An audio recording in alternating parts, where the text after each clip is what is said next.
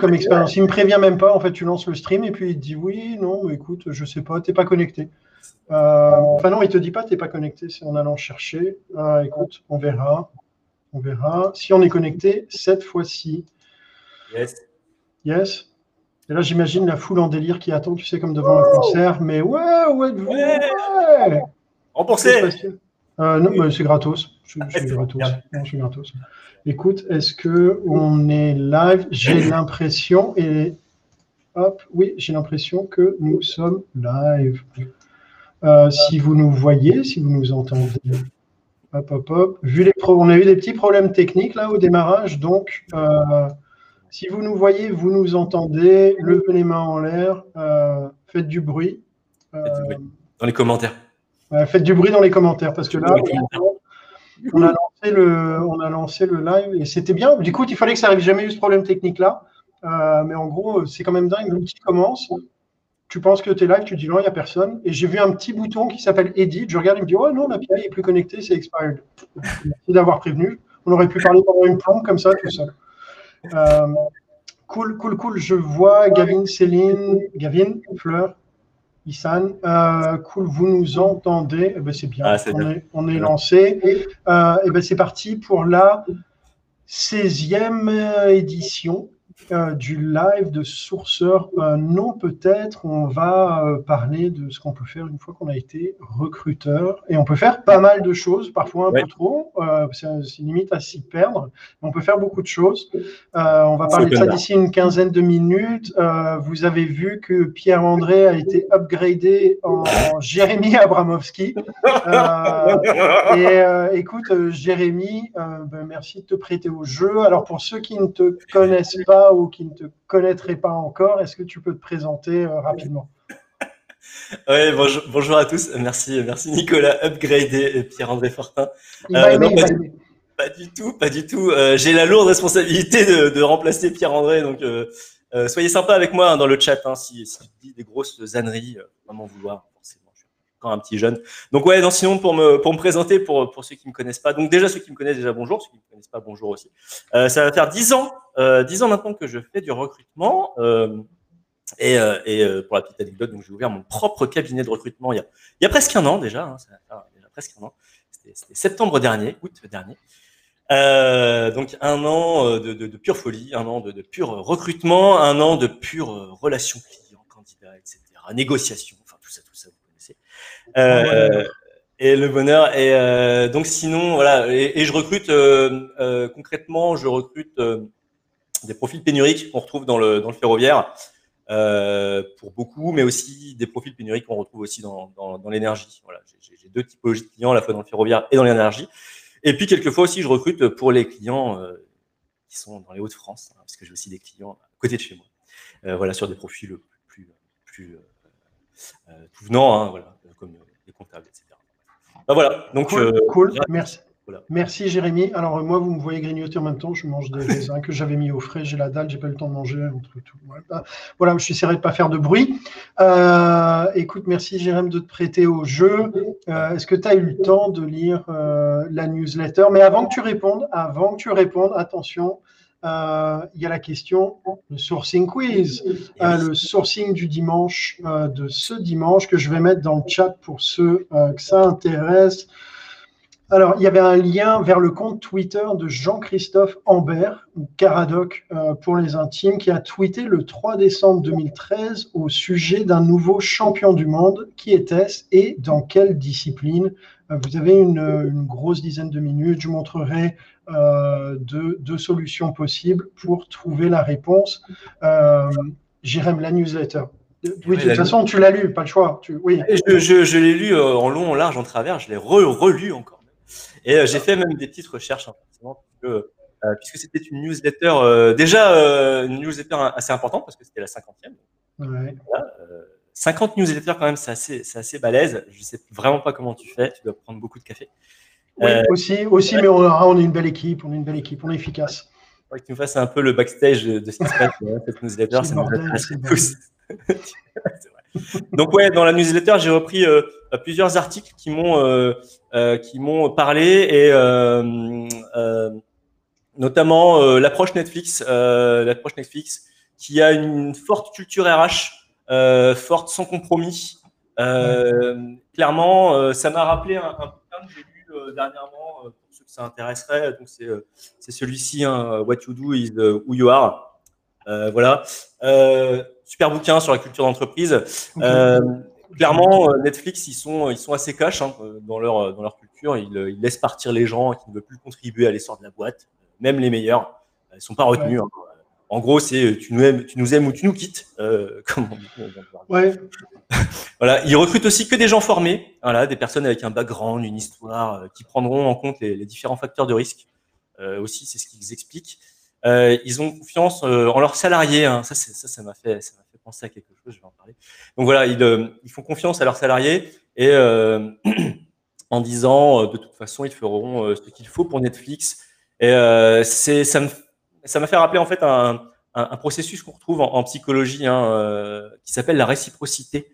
C'est-à-dire que dans la relation avec le salarié, euh, je te fais confiance, donc tu me fais confiance aussi. Voilà, c'est quelque chose qui, qui, qui, qui m'a fait penser à ça. Et après, avec tout ce que ça implique comme, comme biais dans cette réciprocité, hein, parce que, voilà, après, ceux que ça intéresse, ils vont chercher euh, réciprocité. Euh, voilà, donc, euh, ça, me fait, ça me fait penser aussi, euh, euh, ça c'est plutôt intéressant parce que finalement, ça reprend un petit peu ce qu'on qu'on explique depuis des, des, années, en fait, de dire que la culture d'entreprise, il faut la mettre en avant, il faut que parler, il faut pas qu'il y ait de langue de bois, pas de discours bullshit.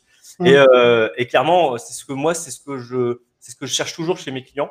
Euh, concrètement, euh, j'ai un client qui fait la distribution d'énergie où euh, c'est très réglementé, c'est très normé, etc. Et on va avoir des, des, besoins sur des sur des candidats qui vont respecter voilà, la, règle, la norme, etc.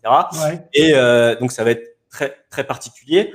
et dans leur culture, c'est comme ça, c'est ce qui transparaît. À l'inverse, j'ai des espèces de start-up ferroviaires qui existent depuis une dizaine d'années. C'est un peu, vas-y, on avance, on avance, on avance, on avance. Et puis après, on réfléchit.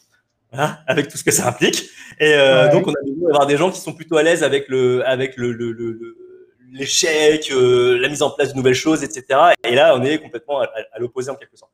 Donc ouais, ouais. c'est un art qui m'a fait penser à cette culture d'entreprise qui est forte, qui doit, qui doit transparaître dans les annonces, dans les entretiens, etc.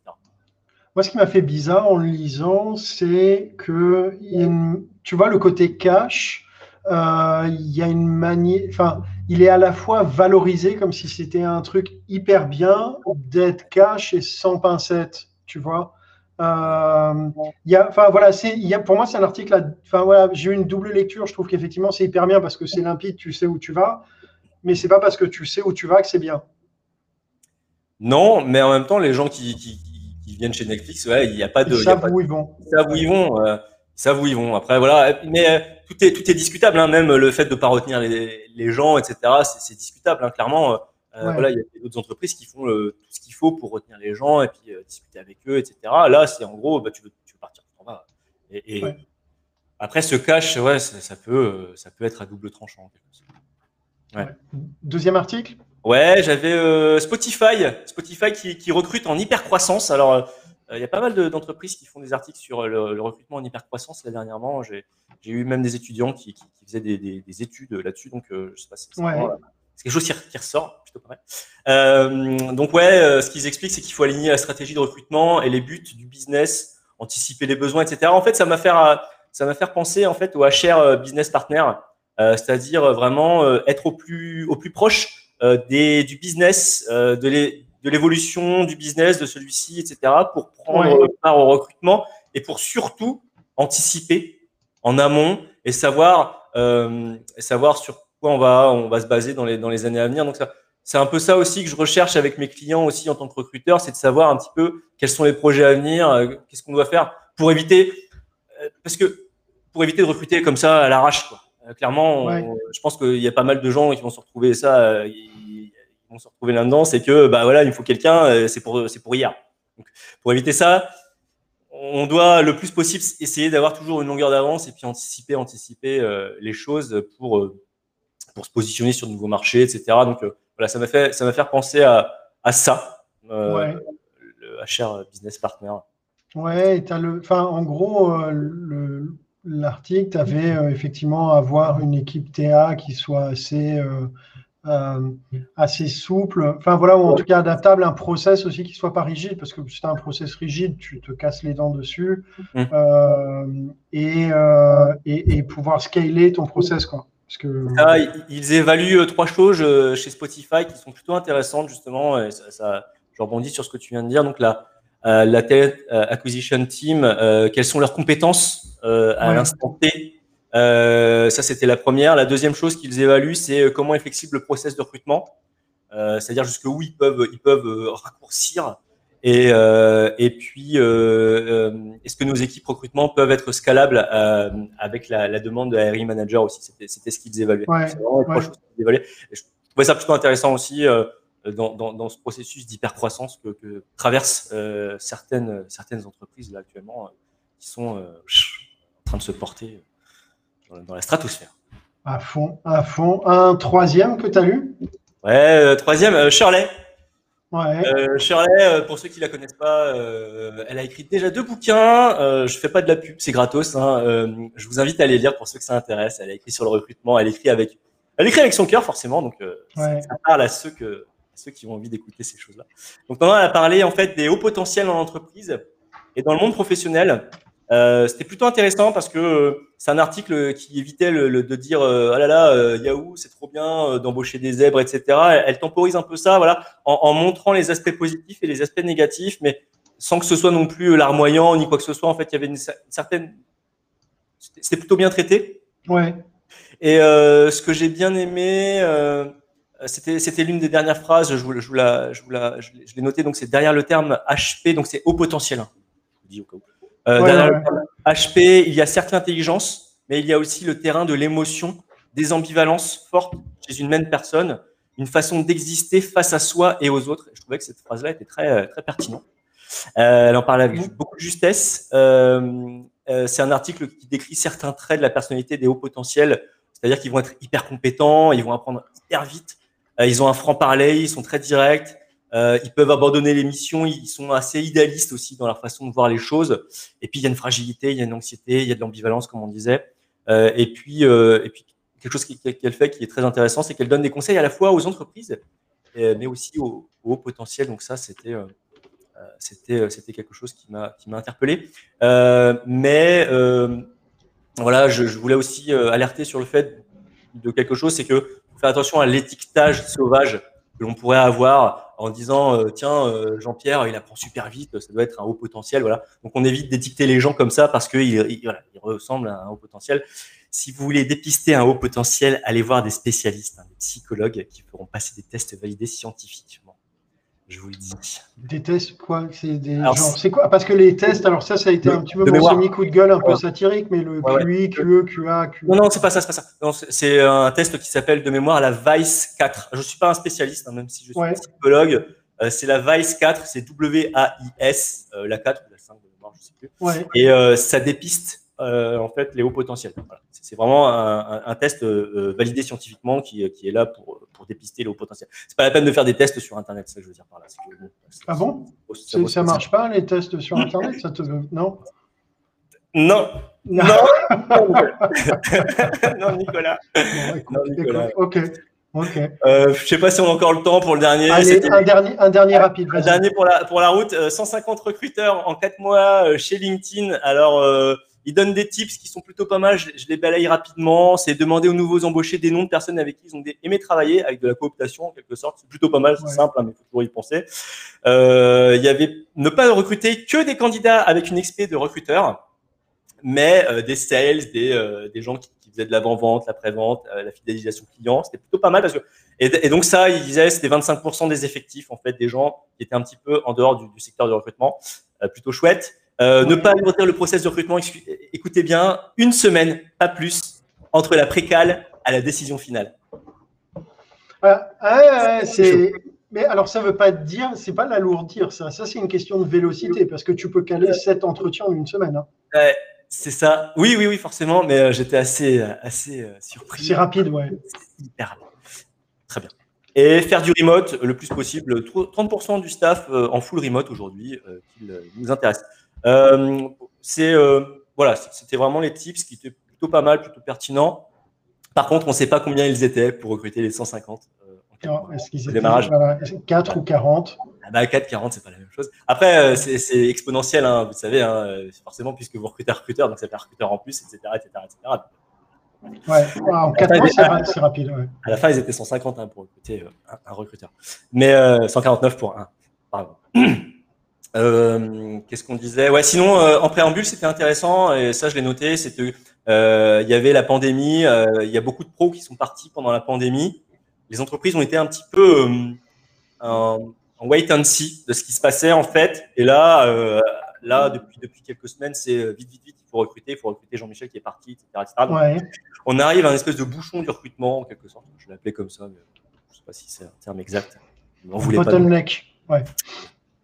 Ah, euh, tu vois, il y, a Charles qui dit euh, une semaine, je serais étonné de voir ça. Ouais, ouais, euh, ouais, je confirme. C'est vrai. C'est vrai. Bon, pourquoi pas hein, je, Voilà. Je voudrais bien voir comment, comment est-ce qu'ils font. Après, ça, ça peut être fait. ouais, c'est un signal fort intéressant, une sorte de relance. Cool, merci Jérémy. en tout cas, je vois que tu l'as vu, donc ça c'est cool.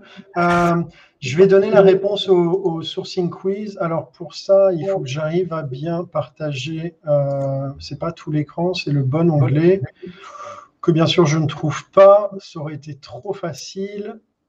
Ça aurait été trop facile. Tiens, pourquoi ça ne se. Alors. Eh ben voilà, c'est parce que je ne regarde pas. Dis donc, bim.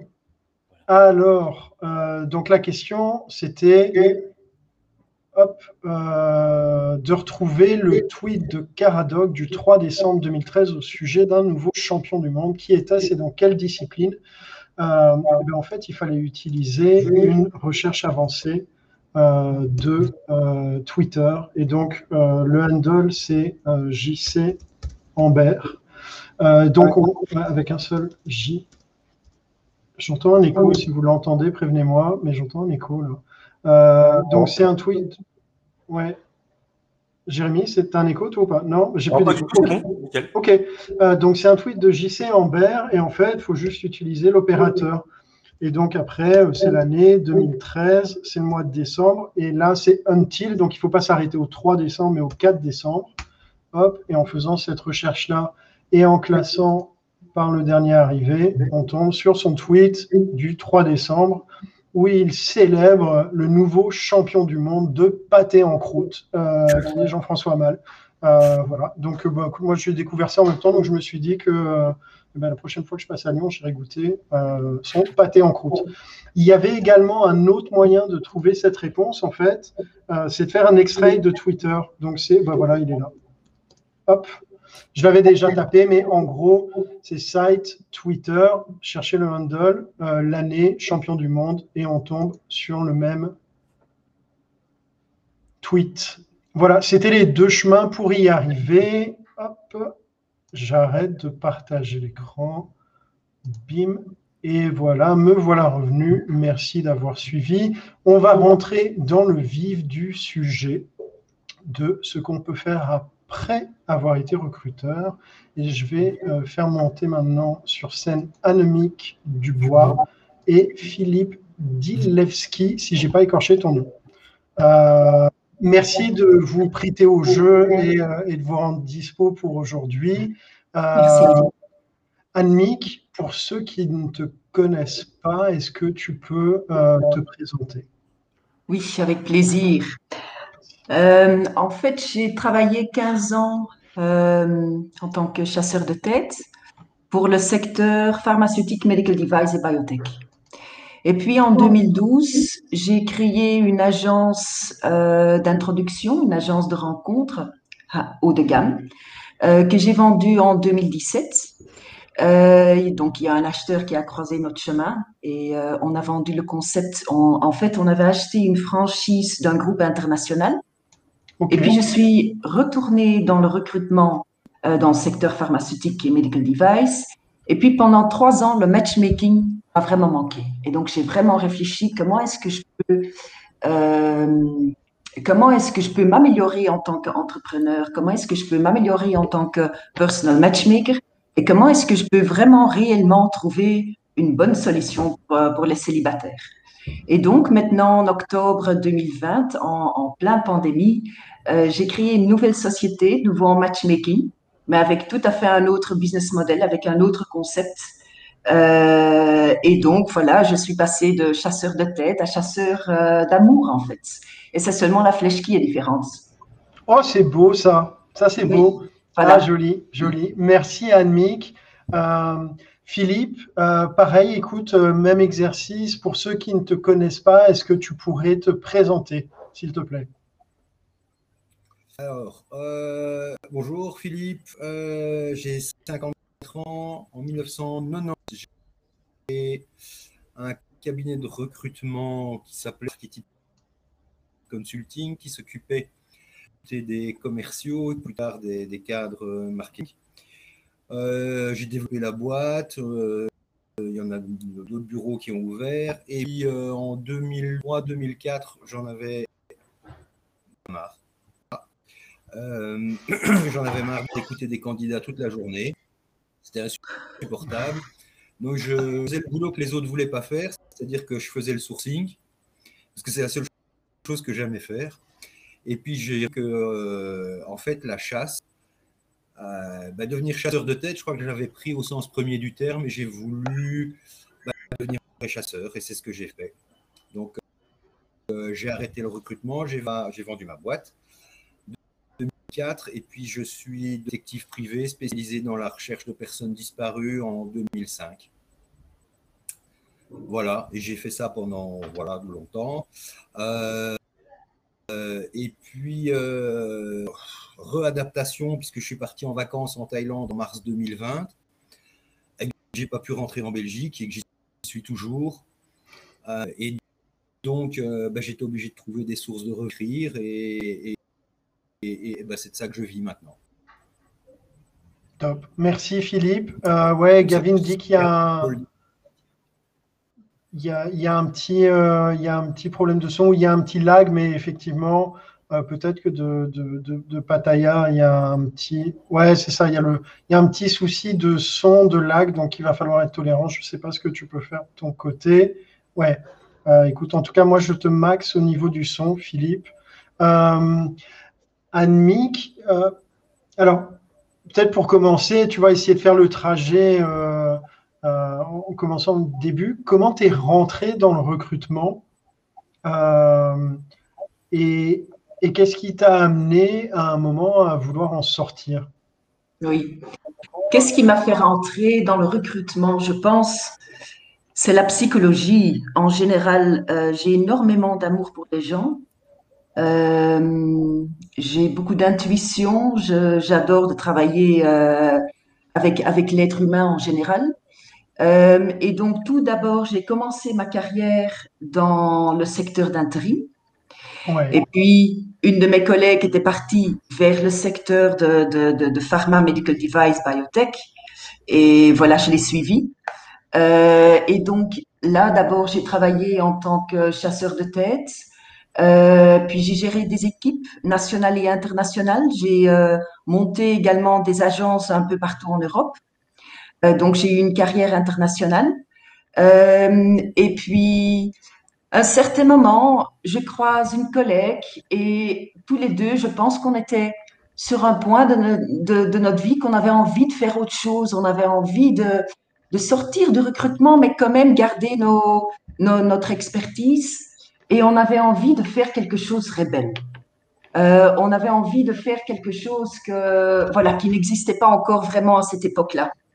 Et tous les matins, quand je, quand je, quand j'allais chez mon client, je la téléphonais, je téléphonais à cette collègue à 8 heures du matin et on, bavardait, on réfléchissait, qu'est-ce qu'on peut faire ensemble? Est-ce qu'on va commencer? Qu'est-ce qu'on peut commencer? Qu'est-ce qu'on peut commencer euh, comme société ensemble? Et puis un jour, 2012, c'était le week-end de Saint-Valentin, son mari à ce moment-là avait lu un article dans le Sabato, euh, le Sabato du Tête, et euh, il avait euh, lu un article sur le, le, le titre était de Millionnaire Matchmakers. Et donc, son mari avait lu cet article, et en fait, c'était Merit Malloy, qui était la fondatrice de, de, de, Berkeley International où j'ai acheté une, euh, une, euh, une franchise.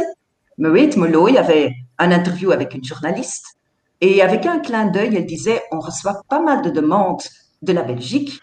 Si un jour je trouve quelqu'un qui peut ouvrir euh, une franchise sur la Belgique, ben voilà, je, ça serait bien d'installer une, une, franchise sur, Belgique. Et en fait, à ce moment-là, le mari euh, de, cette collègue avait lu cet article, il a fermé le sabato et il a donné le sabato à, ma collègue de ce moment-là et il a dit voilà, ton job de rêve se trouve ici. Et donc, elle commence à feuilleter, commence à feuilleter et elle tombe sur cette page de Millionnaire Matchmakers et elle est intriguée. Elle dit waouh, qu'est-ce que c'est? Elle commence à lire. Et donc, le lendemain, elle m'appelle euh, dans la voiture, comme tous les jours, à 8 heures du matin, et elle dit à un certain moment je sais ce qu'on va faire ensemble. Je dis d'accord, je t'écoute. On va commencer une agence de rencontres. Je dis on va faire quoi? Je me souviens très bien que j'ai écrit ça, ça à haute voix. Je dis on va faire quoi? euh, Et puis voilà, on a écrit un business plan.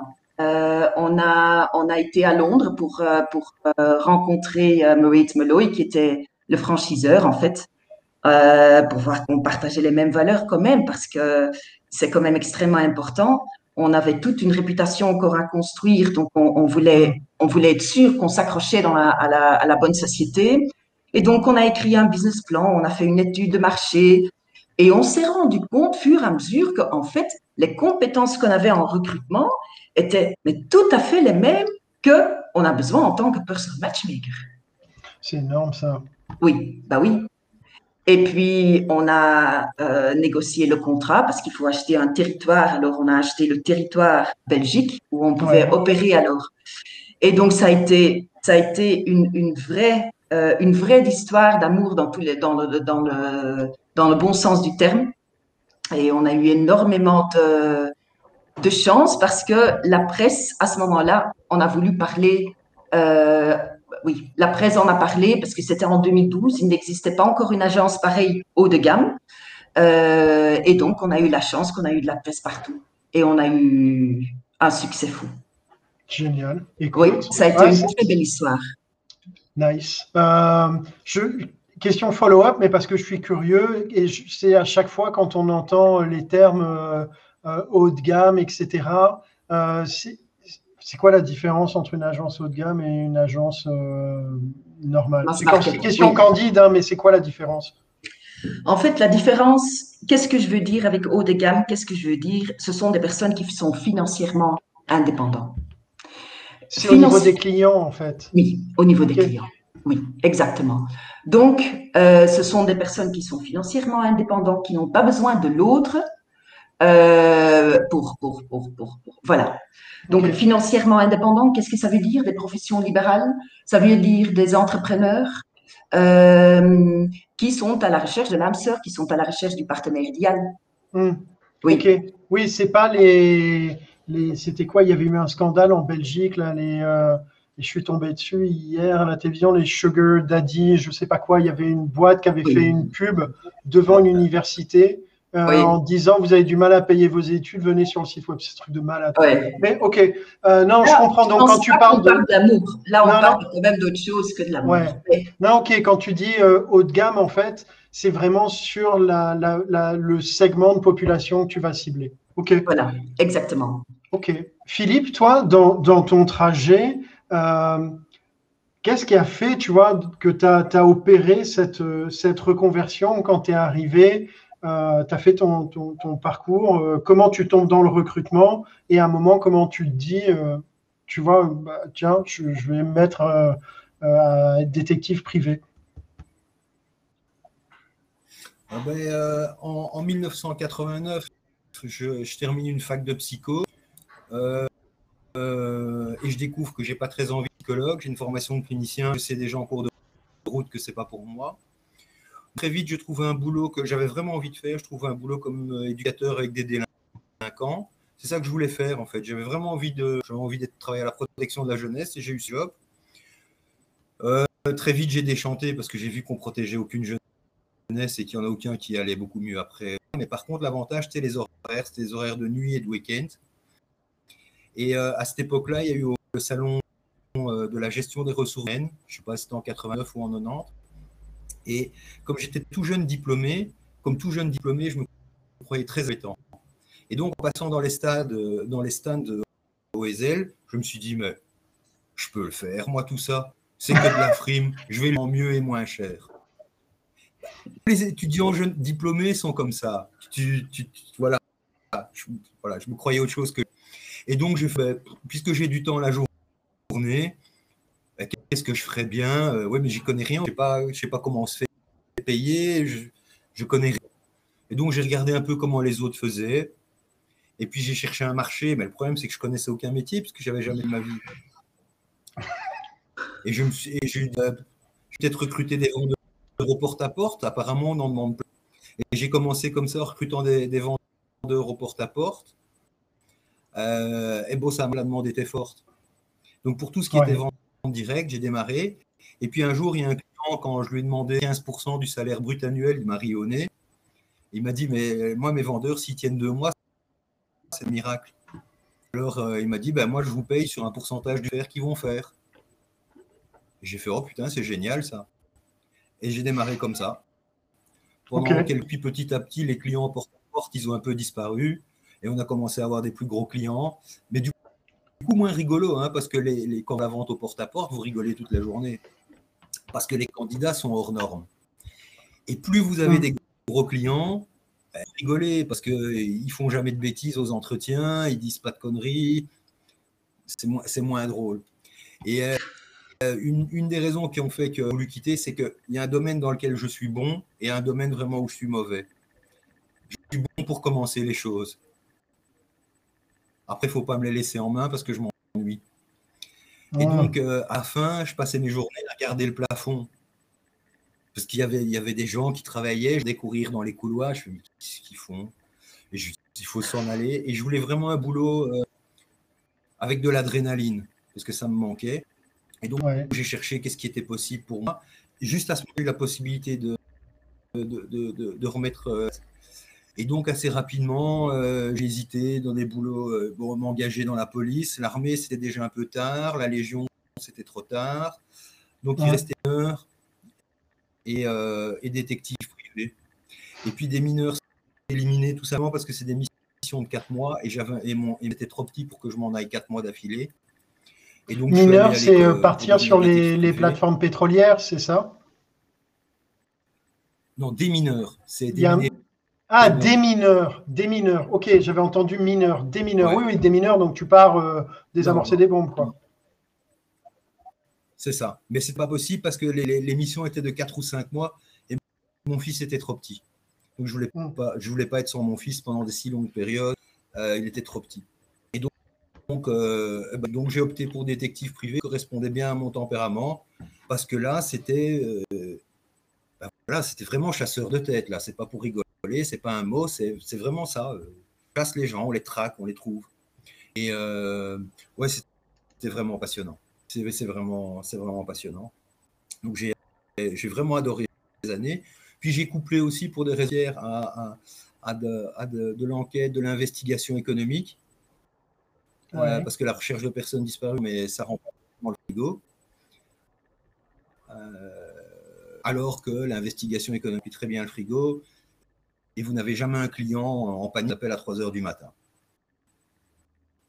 Ah, c'est vrai, ils sont en investigation économique, j'imagine qu'ils ne doivent pas dormir à 3 heures du matin. Parfois, ils doivent être un peu stressés quand même, non?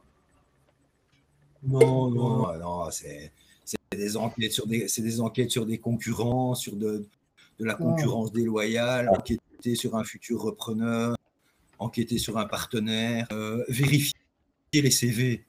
Ça, c'était le drôle, c'était vérifier les CV. Ça, c'était vraiment drôle parce qu'il y a tellement de gens qui mentent, mais qui mentent, mais c'est fabuleux. Je veux dire, il y a des gens qui vont jusqu'à inventer des fausses universités pour être sûr de prendre. Euh, c'est pas mal. Il y a des points de créativité là. Tu peux au moins mettre ça, quoi. Ouais. Ah, énorme. ok. tu fais comment champion, C'est un, effectivement. Champion, c'est un qui a inventé une université. Et donc, ben, voilà, je, tout à fait par hasard, enfin aussi parce que je bossais dessus, j'ai découvert que son université n'existait pas, enfin que rien n'existait. Et le client a trouvé ça tellement génial qu'il l'a engagé quand même. tu avais une question, Jérémy? Je trouve Ouais, qu'il je, a- je voulais savoir. avait raison parce que le- il avait les compétences. Quoi. Bah oui, c'est vrai. Non, mais c'est pas, c'est pas commun. Euh, Philippe, je voulais savoir comment, comment tu fais pour vérifier un CV euh, concrètement. Tu fais- appelles les employeurs Alors, euh, ça dé- on, on vérifie quoi? On vérifie que les gens ont bien travaillé dans les, dans les entreprises travaillées. Déjà que les entreprises existent ou ont existé, ça c'est la première chose. Parce qu'il y a des gens qui inventent des entreprises aussi. hein. C'est très pratique. Euh, donc on vérifie que l'entreprise existe ou existait, que la personne y a travaillé, Euh, enfin quel poste euh, qu'elle dit avoir occupé, ce qui est la plus grosse source de mensonges. hein. Et que les raisons de départ sont correctes. Ensuite, on vérifie euh, euh, le diplôme. Il faut quand même savoir qu'au niveau des hauts potentiels, on a 20%. C'est la tapée, 20% des hauts potentiels qui mentent sur leur diplôme. Donc, pas qu'ils exagèrent, ils mentent.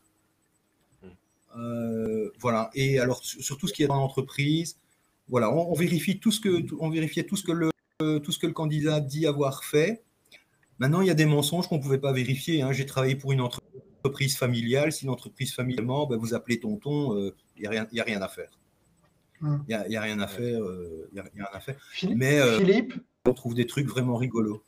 Oui. tu, tu disais, 20 c'est juste pour reprendre le terme, tu disais 20% des hauts potentiels mentent. Quand tu haut potentiel, c'est quoi? C'est les hauts potentiels comme on en parlait avec Jérémy Euh, C'est des hauts Non, non, non, potentiels pour les un poste C'est quoi? Ouais, c'est ça. C'est les, les supérieurs et les commerciaux. Ok, ok, ok, ok. Euh, et, et toi, Annick, est-ce que euh, tu fais. Ah, ah. Attends, il y a un lag. hein. Je- Et toi, Annick, est-ce que tu, euh, tu, tu fais aussi de la vérification de CV Euh, oui, absolument, mais à ce moment-là, ce ne sont pas des CV. Ouais. Euh, oui, c'est- c'est c'est un tout petit peu différent quand même, et on peut pas.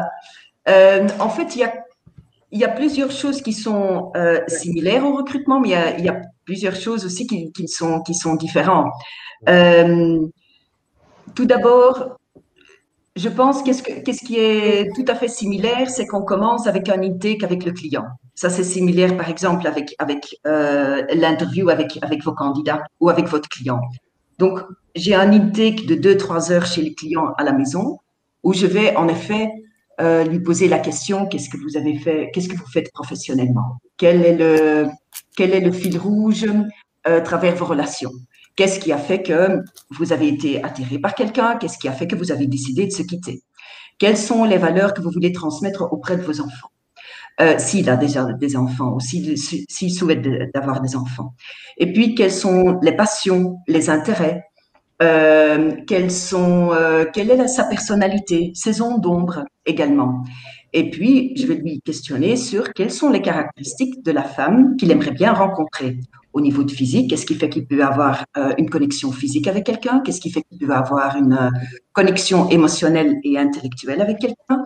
Dans quelle phase de vie est-ce qu'elle peut être Euh, Et où est-ce qu'elle peut habiter? Ça, c'est un entretien qui dure environ 2-3 heures.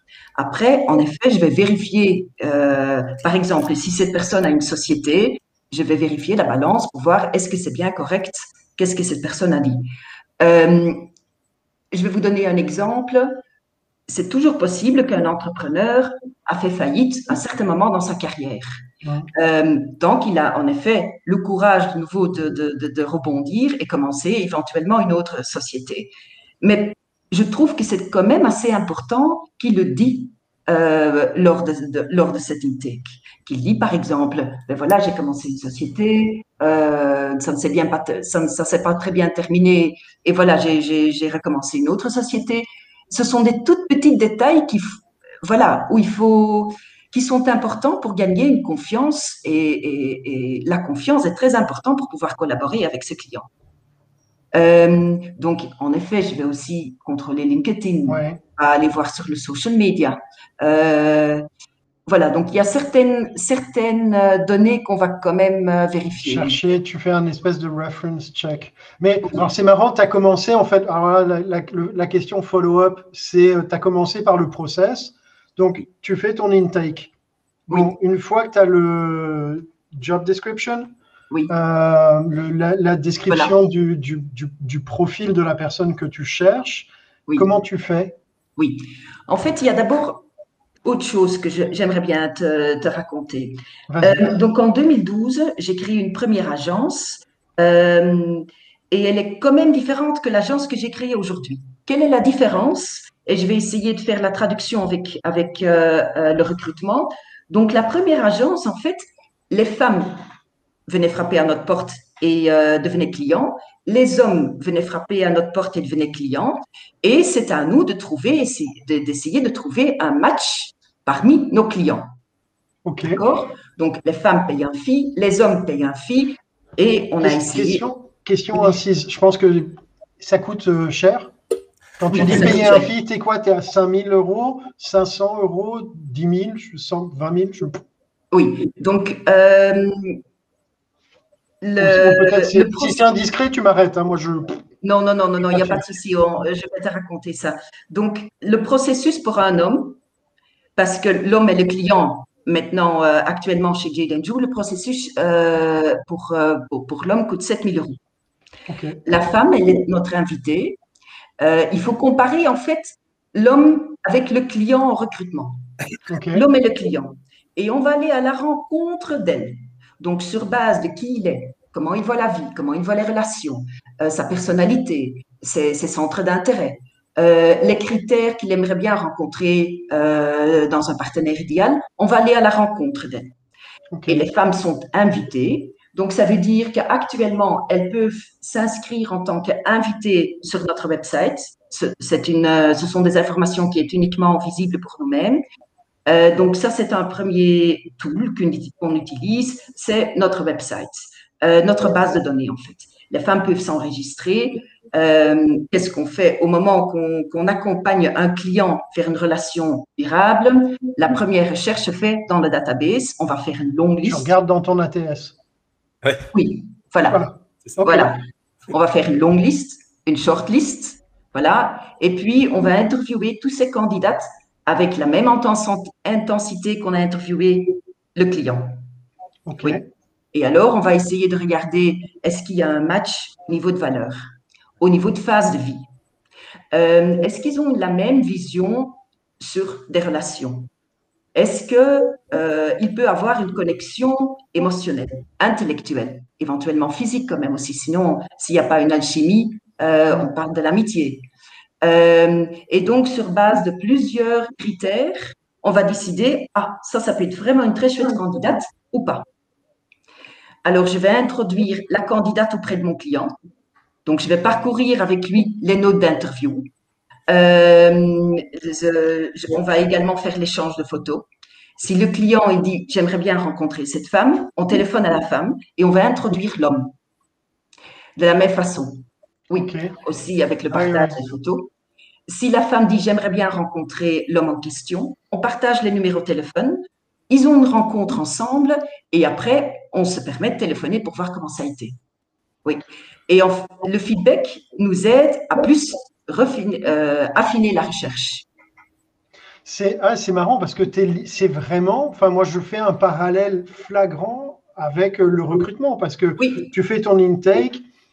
Alors bon, dans le cas où tu trouves les candidats dans ton ATS, tu proposes. Alors bon là pour le coup avec moins d'informations quand même, euh, le, le, candidat au client. Si le, si le, client dit oui, ok, je suis intéressé, tu fais le travail inverse de présenter au candidat le client. Et s'ils disent ok, là, tu laisses la rencontre se, se dérouler.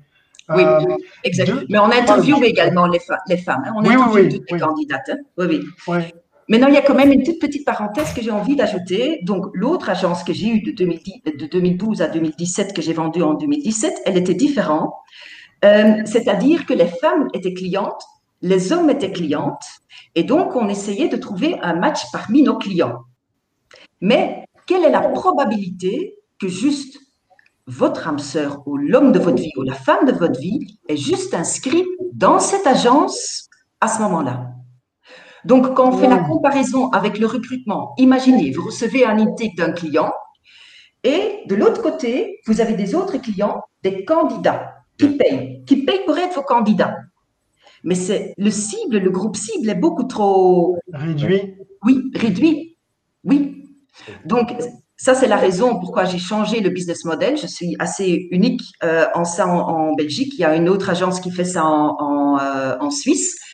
Mais je trouve qu'il faut, vraiment aller à la recherche d'elle et pas uniquement se contenter avec, uniquement les femmes qui s'inscrivent en tant que.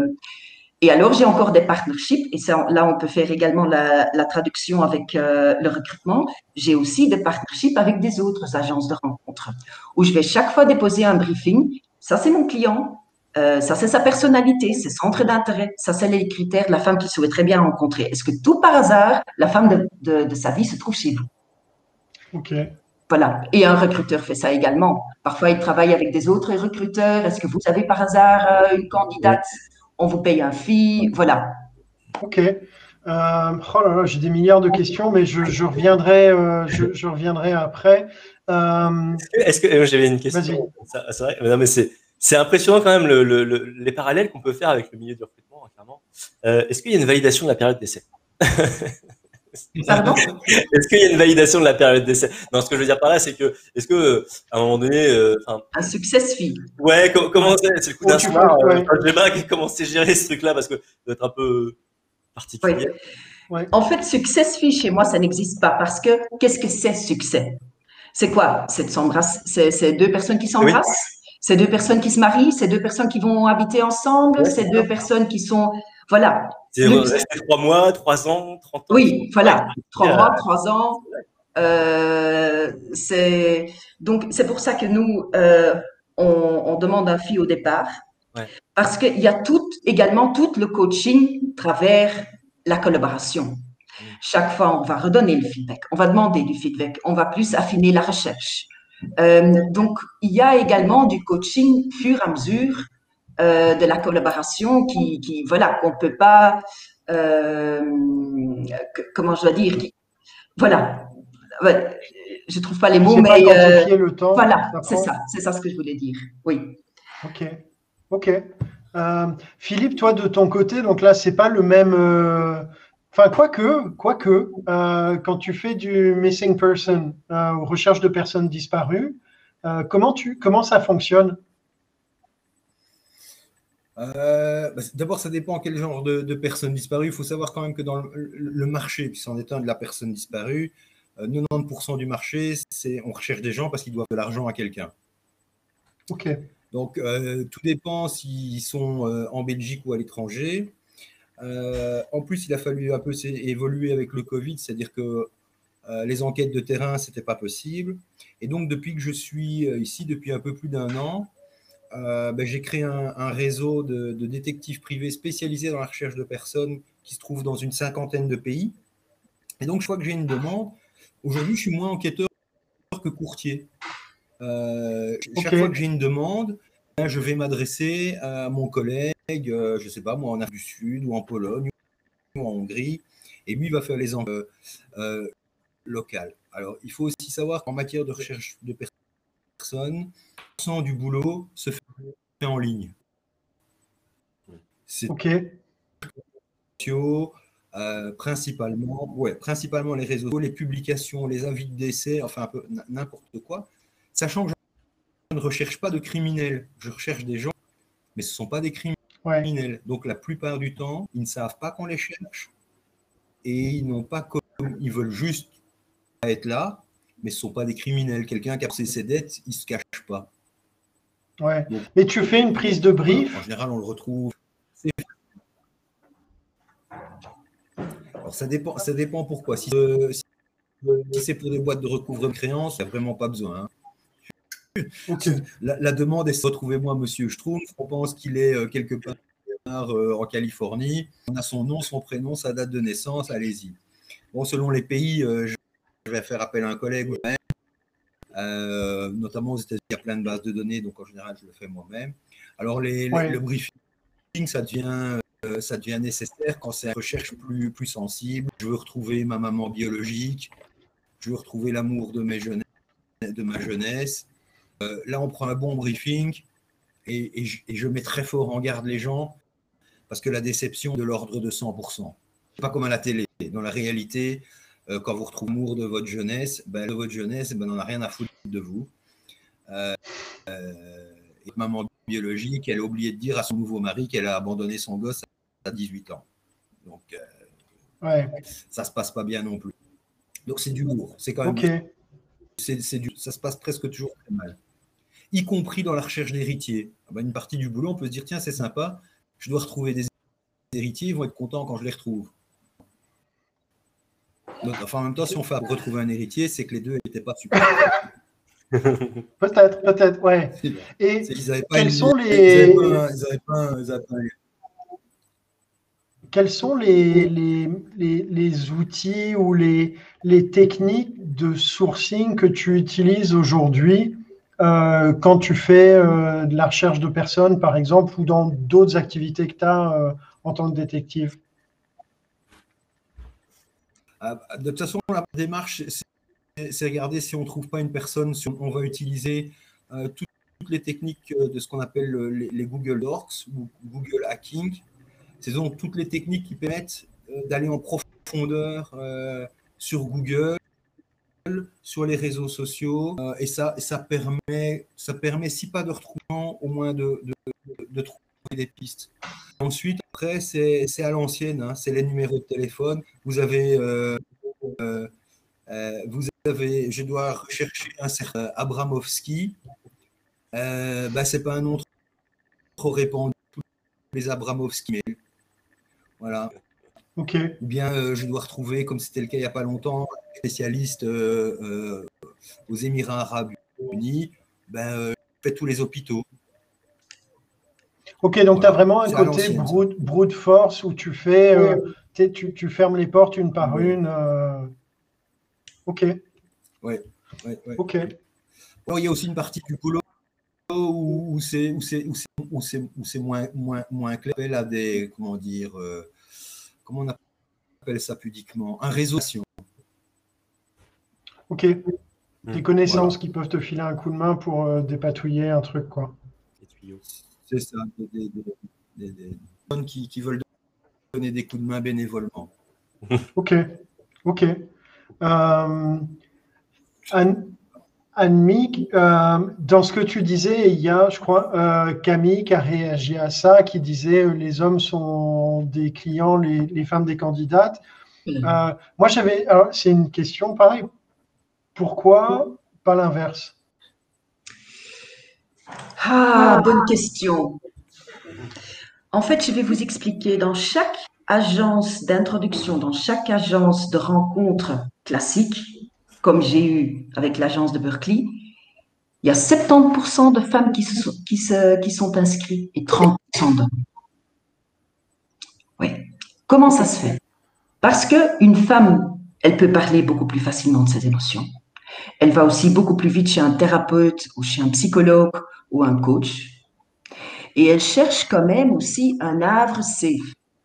Ouais, Une, par exemple, une belle femme financièrement indépendante qui est à la recherche d'une relation durable. Si elle va par exemple sur un website, un, un date- un- un online dating site, et il y a des hommes qui le rapprochent euh, euh, sur ce site, chaque fois elle peut se poser la question, OK, pourquoi elle me rapproche? Parce que je suis une belle femme Parce que je suis financièrement indépendante Euh, Parce que est-ce que est-ce qu'il a les justes intentions? Est-ce qu'il est euh, émotionnellement disponible? Donc une femme cherche quand même un tout petit peu un havre safe. Donc ouais. du coup, ils vont beaucoup plus vite dans une agence de rencontre que les hommes. Les hommes, par contre, désolé de le dire, mais ils doivent pouvoir mettre leur ego de côté. Oui. Et donc, ils se disent, euh, un homme demande beaucoup moins vite de l'aide, va beaucoup moins vite chez un psychologue ou un thérapeute ou autre, et donc, du coup, 70%, 30%. Alors, en tant qu'entrepreneur, on pourrait dire, ah, c'est quand même beaucoup plus intéressant que les femmes, alors, seront les clientes et les hommes les candidats. Mais psychologiquement, ça ne marche pas. Si, par exemple, une femme est cliente et elle paye 7000 euros pour trouver une relation durable et je vais aller à la rencontre de lui, je vais chasser les hommes, ça ne marche pas. Ça marche pas. Je vais attirer des personnes qui ne qui n'ont pas les, les justes intentions, qui, qui, qui, voilà. Ok. Oui. Et euh, alors, si je comprends, la, différence en termes de business model. Dans ton ancien business model, les hommes et les femmes étaient clients et par contre, tu ne pouvais matcher qu'au sein de ce pool-là. Exactement. Aujourd'hui, tu as un pool client oui. homme et ensuite les invités donc, dans ton website ATS et sinon le, reste du monde. alors, imaginons, euh, enfin, c'est pas imaginons, mais euh, est-ce que tu chasses comme un recruteur chasserait euh, une, invitée, une candidate, euh, je ne sais pas comment, comment, quel terme employer, mais. Euh, Absolument, oui. Donc, il y a, trois moyens. Donc, d'un côté, voilà, les invités qui, s'enregistrent sur, dans mon database, que je vais interviewer chaque fois avec en profondeur. Deuxième chose, je vais également regarder dans mon réseau et le réseau de mon réseau, s'il ne se trouve pas là. Et troisième chose, c'est que j'ai un partnership avec sept agences, huit, huit entre-temps, huit agences euh, d'introduction, huit agences de rencontres en Belgique et aussi à l'international, où je vais chaque fois déposer un briefing. Et donc, en effet, pour répondre à votre question, est-ce que vous chassez également des femmes? Oui, ça m'arrive. Donc, par exemple, je vais vous donner un exemple bien concret.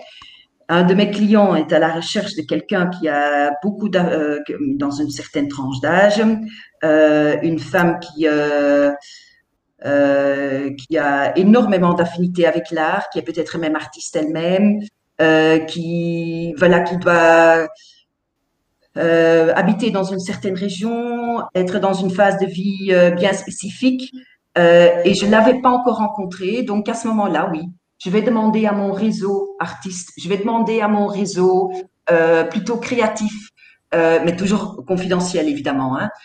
Euh, voilà, il y a plusieurs moyens parce qu'en effet, si on cherche une candidate pour un client en recrutement, on va sur LinkedIn. On va aller voir sur le profil. Voilà. Moi, je ne peux pas demander à quelqu'un ce que vous êtes disponible. C'est compliqué, tu ne peux pas envoyer un email, quoi. Non, non. Tout le monde est éventuellement intéressé de changer de boulot, mais c'est un tout petit peu trop délicat pour lui demander est-ce que vous êtes prêt ou prête à changer de femme ou d'homme Ça ne se fait pas. Ouais, d'ailleurs, j'ai vu, je fais une petite incise, mais j'ai vu un, c'était quelqu'un qui postait ça sur, euh, sur LinkedIn, qui disait ce serait rigolo si les changements de, si, si les, les, les, changements de statut matrimoniaux étaient les mêmes choses que euh, quand tu annonces un changement de job sur LinkedIn, tu vois. Ah, ah j'ai changé de job, machin. Bon, enfin voilà, petite incise. Euh, ok. alors, le temps passe, c'est dingue. Je pense qu'on pourrait rester 2-3 heures en plus, Philippe. Je pense que tu as encore 4 milliards de trucs à nous raconter. Annick, pour toi, euh, quelles compétences, skills euh, tu utilises? Gavin en parlait aussi en, commentaire. Tu vois, euh, sont utilisables d'un côté en tant que recruteur ou que tu as pu travailler et crafter en tant que recruteur et que tu utilises maintenant? La capacité de l'écoute, le non-jugement, euh, le people management, ça veut dire l'intelligence émotionnelle également. Euh, c'est de tempérer également son empathie. Empathie est très, très, très important, mais essayer aussi de tempérer son empathie avec une dose d'objectivité et de trouver une juste milieu entre le pensée rationnel et le pensée émotionnel. Parfois, si on est trop impliqué avec un candidat en recrutement, on a tellement, tellement, tellement, tellement envie de lui trouver un, boulot. Ça peut m'arriver aussi dans mon boulot. Que je suis, que j'ai beaucoup d'affection pour, euh, euh, pour, pour, une cliente, ou pour une invitée, ou pour un client, que j'ai tellement envie de l'aider. Mais il faut, essayer de garder une, bonne dose euh, et de tempérer son, empathie et une bonne dose entre une pensée émotionnelle et, et, rationnelle. Alors la communication doit toujours rester authentique et vraie. Par exemple, quand je vais chez un IT, je vais vous donner un, exemple. Il y a quelques semaines, je vais, chez un euh, je vais faire un IT chez un client. L'homme, il avait 75 ans. Il me demandait, j'aimerais bien rencontrer une femme de 40 ans. Je n'ai pas eu de jugement, mais je lui ai dit, je ne peux pas vous aider. Je ne peux pas. Ouais. Parce qu'alors, je dois appeler peut-être 50 femmes de 40 ans en lui demander en lui demandant Est-ce que vous avez envie de rencontrer un homme de 75 ans qui est à la recherche d'une relation durable avec une femme de 40 ans? Je ne peux pas l'aider. Et je ne vais pas le vendre une illusion non plus. Donc, c'est extrêmement important qu'on reste éthique, transparente, Euh, euh, oui, je pense que voilà. Et la créativité aussi. Parfois, ça m'arrive que je dis oh, où est-ce que je vais la trouver, mon Dieu? Où est-ce que je vais la trouver? Ben, Il faut rester créatif, il faut, faut réfléchir out of the box. Ouais. C'est quoi le plus créatif que tu as fait? Euh, Un de mes clients, en fait, il a 78 ans. Euh, il faut savoir, j'ai aussi des clients de 31 ans. Hein, donc voilà, j'en ai aussi des de 31 ans qui ont encore envie de fondre une, une, famille. J'ai un client de, euh, de, donc dans les septantaines, il me disait J'aimerais tellement rencontrer une femme chinoise qui se trouve déjà en Belgique et qui est très cosmopolite. OK C'est pas évident cette recherche. Parce qu'une femme chinoise, avec d'origine chinoise, qui est cosmopolite, euh, de préférence, euh, qui, habite dans une ville, soit Bruxelles ou Paris, et qui, où, il pouvait, où il peut avoir également une connexion intellectuelle et, et, et il y a le sens créatif également, ça, c'était pas évident. Et donc, qu'est-ce que j'ai fait? J'ai appelé les ambassades. Euh, j'ai, euh, je suis même rentrée dans le réseau de concours Elisabeth où il y avait quelques artistes aussi chinoises. Donc voilà, il faut, il faut vraiment, vraiment aller la chercher en fait. Ok. Et tout d'abord aussi comprendre pourquoi une chinoise. Donc il faut aller. Oui, voilà. C'est ce que j'allais te demander en fait, Annick. Est-ce que quelquefois tu retravailles pas le besoin du client? Alors excuse-moi, je, oui. oui, oui finalement, c'est retravailler le besoin du client. Est-ce que est-ce qu'il a vraiment besoin de ce mouton à cette patte ou est-ce que vraiment il... moi, je pense qu'il y, a un peu de ça aussi finalement. Ah, ça, c'est très important. Et en plus de ça, on ne sait pas toujours qu'est-ce qui est bien pour nous. Parfois, on, est attiré toujours par le même profil, mais qui n'est pas forcément le profil qui nous convient pour partenaire idéal. Il y a des femmes qui tombent à chaque fois, qui sont à chaque fois attirées par des narcissistes ou par des manipulateurs, ou par des hommes qui sont très dominants, ou avec un ego très développé. Donc là, il faut les protéger quand même un petit peu. Euh, et donc voilà, on n'est pas toujours forcément, euh, on ne sait pas toujours forcément de, quoi on a besoin ou de, quoi on peut être attiré.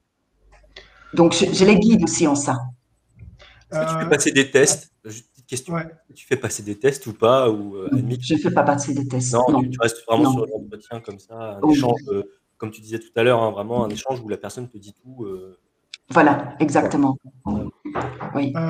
Philippe, toi de ton côté, alors c'est marrant parce que vous avez vraiment deux approches différentes. Annick, toi, tu es vraiment plus sur le côté recrutement. Philippe, c'est plus le côté sourcing. Quels sont les, quels sont euh, les, les, les, skills, les compétences, toi, Philippe, que tu as translatées euh, de ton expérience de euh, recruteur-sourceur à ce que tu fais maintenant? Alors, tout, ce qui est, tout ce qui est les méthodes de sourcing en recrutement, c'est utilisé ici. Ça ne suffit pas. Ça suffit pour une partie des gens, mais souvent ça suffit. Et je, je vais rechercher des personnes euh, euh, via LinkedIn. La, différence, c'est que pour localiser, je peux me faire parfois dans mon métier. Ah, on a une vraie latence. Euh, Annick parle, raconte. Il y a un lag Ouais, il y a un gros, gros lag. Je ne sais pas si les moissons ont commencé. mais vas-y, vas-y, vas-y. Donc, euh, dans, dans, dans, mon, dans mon tout ce qui est euh, l'empathie, par exemple, c'est vraiment pas une qualité indispensable. Hmm. Parce que j'ai un boulot, c'est retrouver qui, dans la plupart des cas, non, dans 100% des cas, ne veut pas être trouvé, quelle que soit la raison. Donc l'empathie, c'est pas une qualité indispensable. Par contre, la ténacité, oui. Les méthodes de base, c'est le sourcing. Commencez à créer des scénarios parce que vous ne trouvez pas la personne. Donc, ça veut dire qu'à un moment, je crée des scénarios. Euh, c'est-à-dire que plutôt que de chercher la personne, je vais laisser un piège quelque part pour l'attirer. C'est-à-dire que je vais laisser un piège sous forme d'emploi euh, qu'on ne peut pas refuser. Et donc la personne va venir vers moi. Ou euh, je vais laisser sous-entendre qu'il y a un héritage à la clé. Ou n'importe quelle des tonnes. C'est quoi le scénario le plus abracadabrantesque que tu as mis en place? Ou tu vois, ou celui qui te fait, plus euh, rigoler en termes de Voilà, souvenir. Ils sont pas rigolos. Mais ça, c'était pas en recherche de personne, c'est en assurantiel. C'est créer un faux, un faux site pour pouvoir se faire passer pour un fournisseur légitime. Et donc, euh, le temps d'avoir les informations euh, auprès de cible, ensuite on replie le, le site et on laisse plus aucune trace. Mais c'est des choses comme ça. Donc, il, faut, il faut avoir envie de faire des trucs comme ça parce que c'est vraiment monter des scénarios. euh, c'est, bah, c'est mentir. Quoi. Euh, c'est vrai Ouais. que j'envoie une offre d'emploi à une cible pote sur LinkedIn, bah, c'est pour avoir son adresse et son numéro de téléphone, c'est pas pour lui envoyer une offre d'emploi. Donc, euh, et en quoi est-ce que avoir été recruteur, ça m'aide? Bah, Déjà, quand je me fais passer pour un faux recruteur, ça aide vraiment beaucoup, parce qu'évidemment, je suis crédible. Ouais. Euh, et tout piège. Il n'y a pas une seule personne qui ne tombe pas dans le piège. Il suffit de proposer un job affectif, disons, de 25 à 30% supérieur à ce que vous avez aujourd'hui, et tout le monde appelle. Tout le monde, tout le monde appelle. Il n'y a personne qui n'appelle pas. Donc, euh, on peut se dire, tiens, ouais, mais moi, je ne tomberai jamais dans un piège monté par Dilevski. Si. Tout le monde crache. Tout, tout le monde se crache dedans. Ouais. Il faut juste trouver le bon piège. Et donc, Ouais. en plus, en plus que je suis recruteur, c'est pas illégal.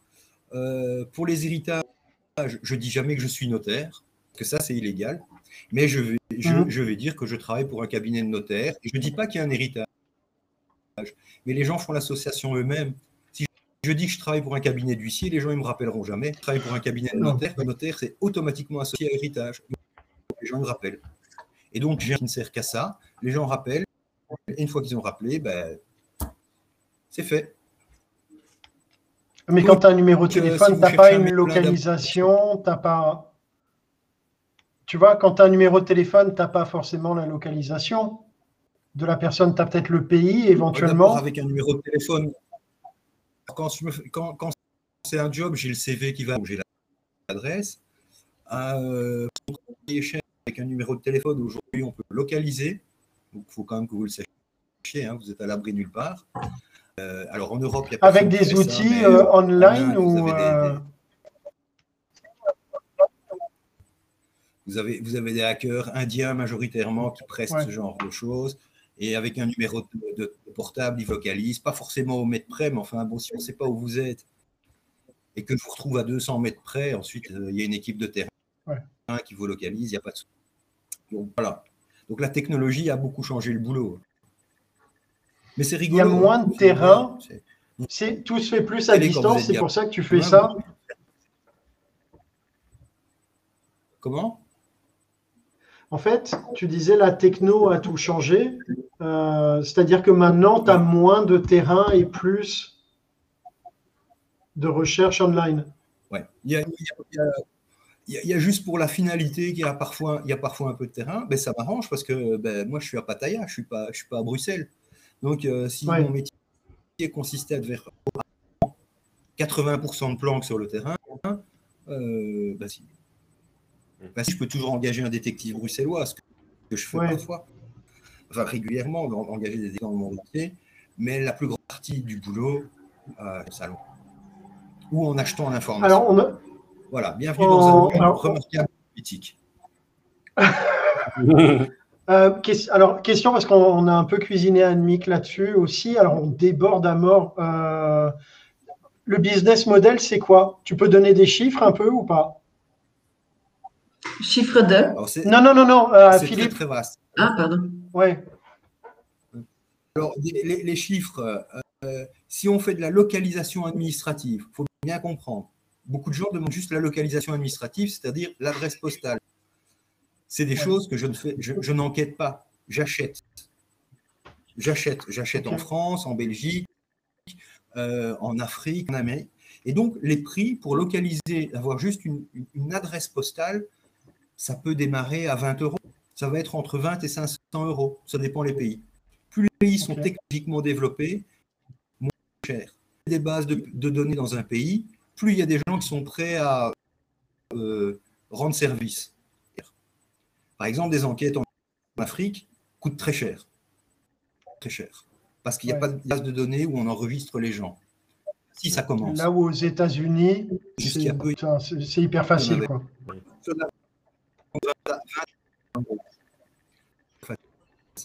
Et alors là, lorsqu'il y a un scénario, euh, et donc c'est pas juste de la recherche administrative, on veut savoir où la personne se trouve et elle n'est pas à son domicile.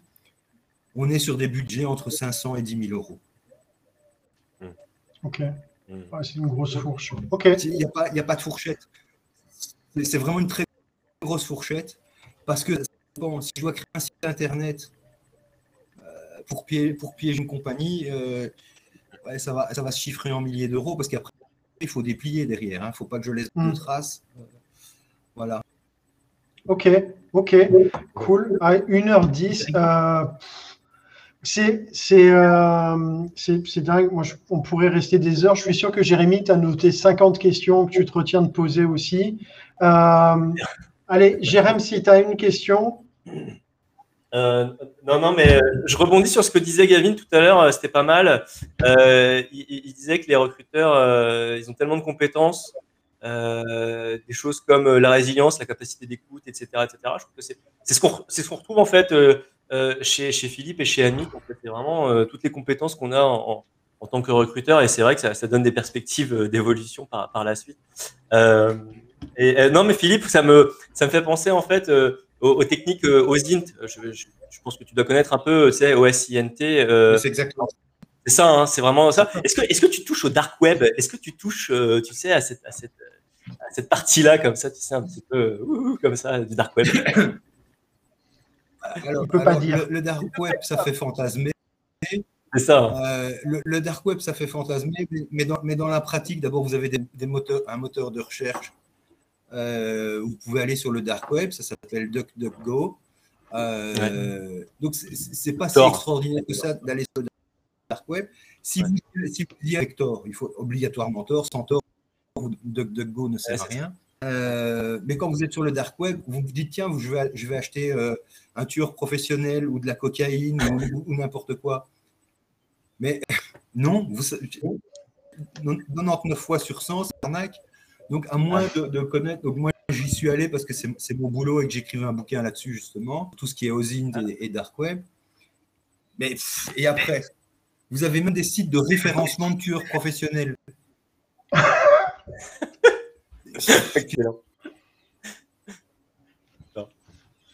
Qu'est-ce que vous voulez en faire Avec des évaluations. C'est voilà. Euh, c'est plus un que, que je trouve rigolo mais à hmm. part. Euh, voilà. Bon. Eh, si, si, euh, si, si, j'avais. Euh, la dernière, Jérémy, vraiment. Hein. Il faut. C'était encore auprès de, Philippe. Est-ce que. Ah ben non, je l'ai plus. Je plus. Non.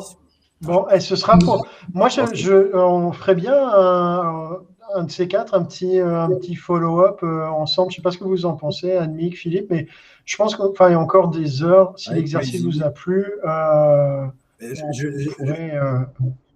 peut-être créer des vocations vers des métiers un peu différents. je pense que beaucoup de gens qui sont dans le recrutement, surtout en agent, n'y passent pas leur vie. Non, tout à fait, tout à fait. Mais alors, un petit mot, donc c'est ton, ton, ton, mot de la fin, Annick un petit mot de la fin euh, un petit mot de la fin, c'est euh, ben, choisissez un travail que vous aimez. Vous n'aurez jamais, vous jamais l'impression que vous travaillez un jour de votre vie. Donc, euh, je pense que c'est extrêmement important de bien sentir est-ce que ce métier me donne de l'énergie? Alors vous continuez. Est-ce que ça me prend de l'énergie et ça, j'ai l'impression que je travaille? Alors vous n'êtes pas sur la bonne, vous n'êtes pas sur le bon job. Ouais, je suis assez d'accord. Energy in, energy out. Euh, il faut que la balance soit positive, quoi. Top. Merci beaucoup, Annick, Philippe, Jérémy, d'avoir été, d'avoir été présents. C'était super intéressant. La semaine prochaine, euh, pour le 17e épisode, on se retrouvera euh, pour parler de quelque chose de beaucoup plus pragmatique, de KPI, euh, avec Florian Bonnet et sous réserve encore à voir Paul Mouchet la semaine prochaine. Tout ça sera annoncé mardi dans l'annonce euh, habituelle. Merci à vous toutes et tous de nous avoir suivis. Jérém, Annemiek, Philippe, merci beaucoup. Bonne fin de journée. Salut. Merci. Ciao, ciao. Ciao. À bientôt la Belgique.